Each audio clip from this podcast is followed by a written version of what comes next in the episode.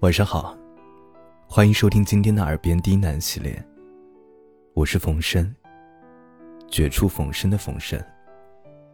感谢您的收听和支持，让我有了坚持下去的动力。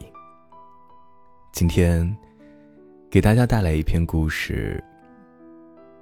人生并没有你以为的那么艰难。本节目由喜马拉雅独家播出，感谢收听。前几天，我坐火车从北京回家看望父母。归途的列车上，有各式各样嘈杂的声音，也有狭长拥挤的过道。我坐在座位上，看着窗外穿梭而过的风景，却不再想还要多久才能到家。这让我想起。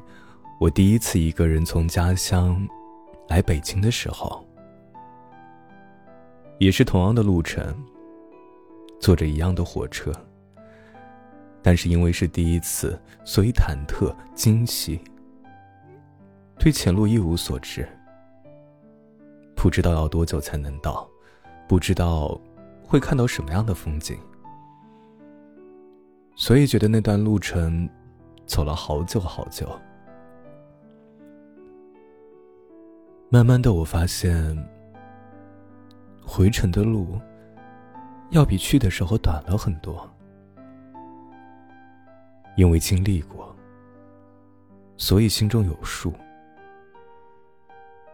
人生也是一样啊。那些你觉得自己不可能经历的事情，那些你觉得自己克服不了的难题，硬着头皮走过之后。你会发现，其实一切也没有你想象的那么复杂。九月份开始，我开始半工半读的生活。每天呢，都要转换于两种角色之间：一个是不用想太多，好好听课的学生；一个是要承担责任、要拼命工作的工作者。有那么一阵子，我被这种繁杂而又不可推卸的事情搞得手忙脚乱，心情也很糟糕。我甚至怀疑，我是否做了一个对自己有益的正确的事情。因为生活远比我想象的要复杂，我要听懂老师讲的所有内容，按时交上自己的作业。我也要把老板交给我的工作保质保量的完成。职场里的新人可能会得到前辈和老板一时的照顾，但如果要发展，就必须让自己补齐短板，无所不能。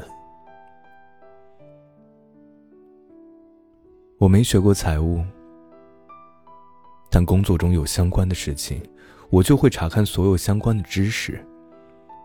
记到本子上。遇到不懂的时候，我就去看。我不懂法律，我就去找学法的同学，把法律常识恶补一通。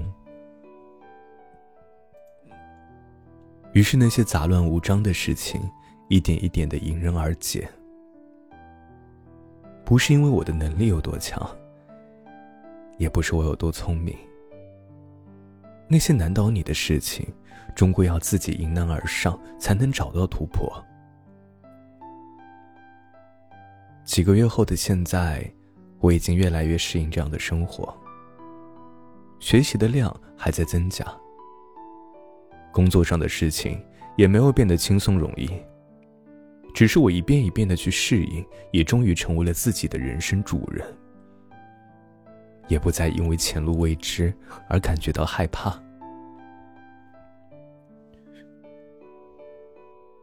我的一个朋友是意大利语言专业的毕业生，现在呢在做翻译。以前他一说话，我们就会笑话他说话大舌头。他学小语种的时候，我们还逗他：“以后外国人听见他大舌头的发音，估计也会很崩溃吧。可他如今挣着不菲的工资，经常在世界各地游走，生活的相当滋润风光。他说，刚学语言的时候，因为自己嘴笨，总害怕落下很多，于是每天都嘴里含着一口水练发音，一遍接一遍。直到自己完全掌握了，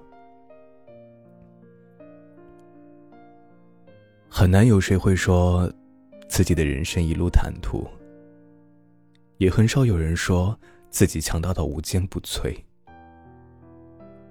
我们被生活里那些看似搞笑的事情捉弄过，也被那些永远觉得战胜不了的困难折磨过。可克服阴影和困难的方式。其实就是不停的、不逃避的去面对它，一遍两遍，一直到百遍时，就会觉得没什么了。